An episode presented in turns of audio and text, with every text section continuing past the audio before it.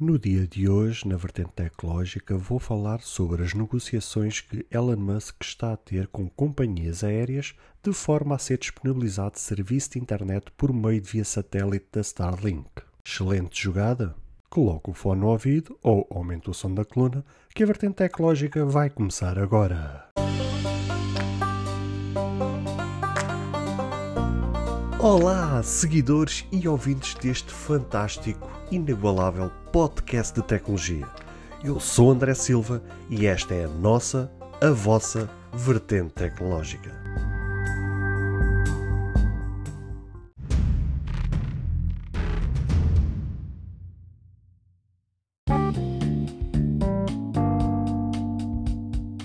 A temática Starlink nunca me foi indiferente e por isso é que eu hoje vos trago mais uma notícia relacionada com este tema. Isto porque, como vocês devem se lembrar, já vos trouxe alguns episódios onde relatavam desde a sua criação até à disponibilização deste mesmo serviço. E hoje realmente trago mais uma notícia, isto porque Elon Musk, através da sua rede social favorita, o seu Twitter, ele fez um tweet onde uh, claramente disse que está uh, ele próprio em negociações diretas com várias companhias aéreas para que este serviço uh, de internet através do serviço Starlink seja disponibilizado. Lembrando nós que eh, já estão neste momento colocados no espaço aéreo cerca de 1700 satélites, onde vários países já têm este serviço a funcionar, eh, incluindo Portugal. Está para breve o cumprir do objetivo ARRA promessa de colocar 12 mil satélites na órbita da Terra, garantindo então assim uma rede global de internet por meio do serviço da Starlink. Ele não revelou nesse tweet. Um, quais os detalhes que, que, estão contemplados nestas negociações, incluindo quais são as companhias aéreas que ele está a negociar, uh, não, não detalhou que preços é que vão ser uh, disponibilizados caso este serviço vá para a frente, nem nada do género, ou seja, não revelou qualquer detalhe uh, sobre que negociações, o que é que está a ser falado, o que é que está a ser acertado, se as coisas já estão a, caminhar em direção a um bom porto, uh, se as coisas estão difíceis, não estão, ou seja, ele não especificou nada. Uh, ele, inclusive, até nesse mesmo tweet, uh, disse para quem realmente estiver interessado neste tema que isto vá para a frente, ou seja, para apoiar esta ideia, o próprio Elon Musk incentivou os utilizadores um, a que estiverem realmente com interesse em que isto vá para a frente e que seja uma realidade, a sugeri-lo, ou seja, praticamente a marcarem o nome dele Uh, nas várias companhias aéreas, ou seja, neste caso deve ser colocar um arroba do, do Elon Musk nos, nos, no, nas páginas de tweet da, das companhias aéreas para dar forcing e para mostrar às companhias aéreas uh, que realmente eles estão interessados e que há pessoas que querem que isto vá para a frente. O que é que eu tenho a dizer a isto? Realmente há que aplaudir e há que incentivar. Resta saber em que moldes, foi o que eu vos disse, ele não detalhou nada em relação às negociações, eh, mas resta saber em que moldes aqui é está a ser negociado, uh, se vai haver um,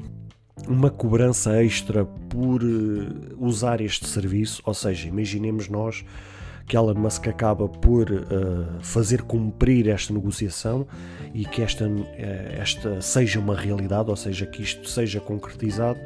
e que de facto as companhias aéreas com que ele fechar parcerias uh, acabem por disponibilizar este serviço. É de acreditar e, e quase será uma impossibilidade, né, se isso não realmente não acontecer, que seja cobrado uma taxa extra uh, por uh, ser aderente ou por aderir a este serviço. Claro que poderemos dizer assim, é pá, mas então e as pessoas que já aderiram ao serviço Starlink e que já são né, utilizadores, que já são assinantes deste serviço, uh, se fossem isentos de qualquer taxa, de, ou seja, imaginemos que vocês são assinantes, são utilizadores do serviço Starlink na sua, nas vossas casas uh, e vão apanhar um voo, ou seja, vão apanhar um avião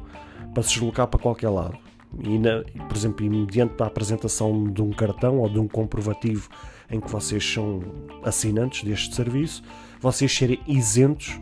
uh, de acessarem este serviço e poderem usar era uma boa, porque de facto, atualmente, nos dias de hoje, pelo menos à data da gravação deste podcast ou deste episódio, um, o serviço da Starlink ainda continua a um preço um pouco elevado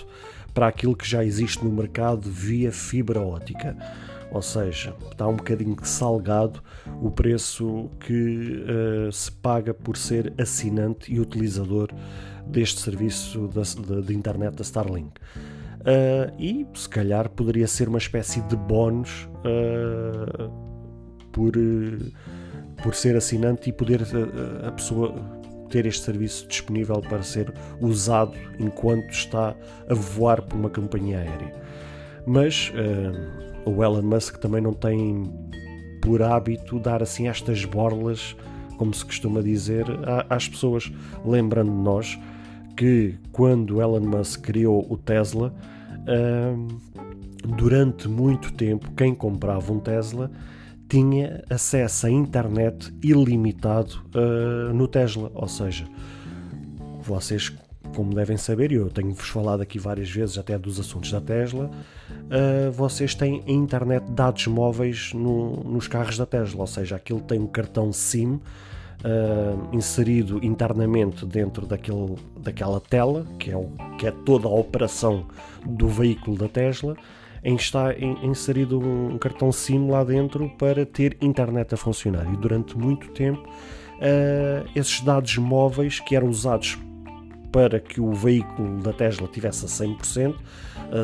a, a operacionar a 100%, Uh, usavam esses dados móveis e esses dados móveis eram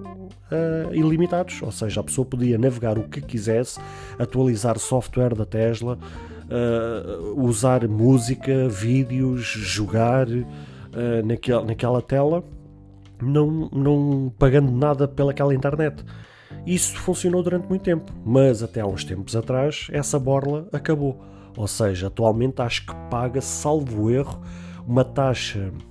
de 10 euros mensais e mesmo assim continua com internet ilimitada, mas paga-se esses 10 euros mensais. Da mesma forma, uh, que tem alguma informação que os carregamentos também durante muito tempo uh, eram gratuitos e salvo erro num posto ou outro, não sei se até naqueles dos superchargers, aqueles mais rápidos que eles têm lá no, na zona sul de Portugal, uh, que já se paga uma taxa por fazer aquele carregamento. Ou seja, se for um supercharger normal, que estão espalhados ao longo do país, acho que ainda não se paga nada mas se for através daquele alta supercharge que eles têm realmente lá para as bandas do Algarve, uh, acho que já se paga uh, uma taxa por cada quilowatt-hora, acho que uma coisa assim parecida. Por isso, é assim, o serviço inicialmente é de borda, mas depois com o passar do tempo e com a adesão do serviço, um, as pessoas vão pagando uh, pelo serviço. E eu dei-vos aqui dois exemplos uh, claros. Por isso uh, é de é expectável e, e, e, acredito que seja uma alta probabilidade que de facto se este, estas negociações, este, este serviço acabar por ser implementado através das companhias aéreas, que haja uma pequena taxa, mesmo que a pessoa seja assinante do serviço Starlink, uh, ainda assim acredito que seja pago alguma taxa de, de, de adesão uh, por querer usar esse serviço através do, deste. Pronto, enquanto a pessoa faz um voo em que se desloca de um sítio para o outro. Agora lá está, não temos informações, ele não deu nada a, a entender o que é que está a ser avançado, até porque acredito que sejam companhias de topo, acredito que envolva muitos milhares de dólares, acredito que isto seja altamente sigiloso porque qualquer fuga de informação vai,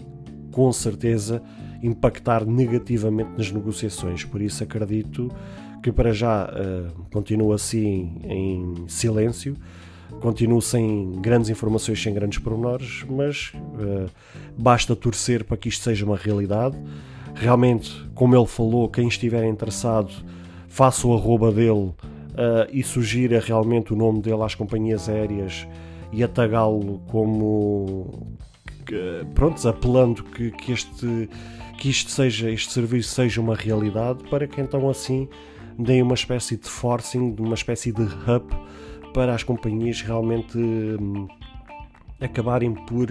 acreditarem neste projeto e assim aceitarem as negociações, aceitarem o que está a ser negociado e que realmente tornem uma realidade este serviço, porque de facto iria facilitar realmente muita gente, iria ser realmente, é pá, eu acho que iria tornar os voos muito mais prazerosos, principalmente para quem tem medo de voar.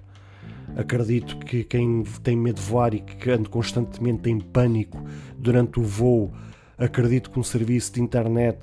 pá, muito bem trabalhado, ainda por cima com a implementação do objetivo final das, do, dos 12 mil satélites na órbita, em que depois a internet se torne estável, se torne fiável. Uh, epá, e realmente a pessoa ter esta comodidade durante o voo, uma pequena abstração dali da situação poder-se abstrair de, de, todo aquele pânico, de todo aquele temor de estar a voar, realmente ter este serviço de internet, sei lá, para usar uma Netflix, um serviço de streaming, um Spotify, qualquer coisa do género, em que a pessoa possa realmente relaxar e descontrair, realmente era de aplaudir e mudaria com certeza a vida de muitas pessoas.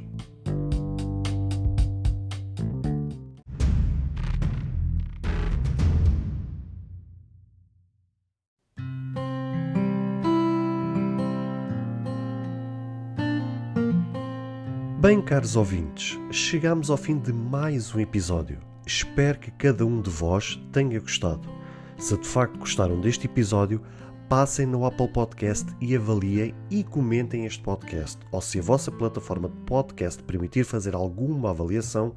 então peço que o possam fazê-lo, para que seja recomendado nas pesquisas e chegue a mais pessoas. Se vocês quiserem ser apoiantes deste projeto, basta aceder ao link que está na descrição deste ou de qualquer outro episódio. Caso tenham alguma dúvida ou queiram fazer alguma crítica, seja ela positiva ou negativa, ou até mesmo queiram sugerir algum tema para que seja falado no futuro em algum episódio, todos os contactos estarão na descrição de cada episódio, incluindo este. Beijos e abraços e até ao próximo episódio.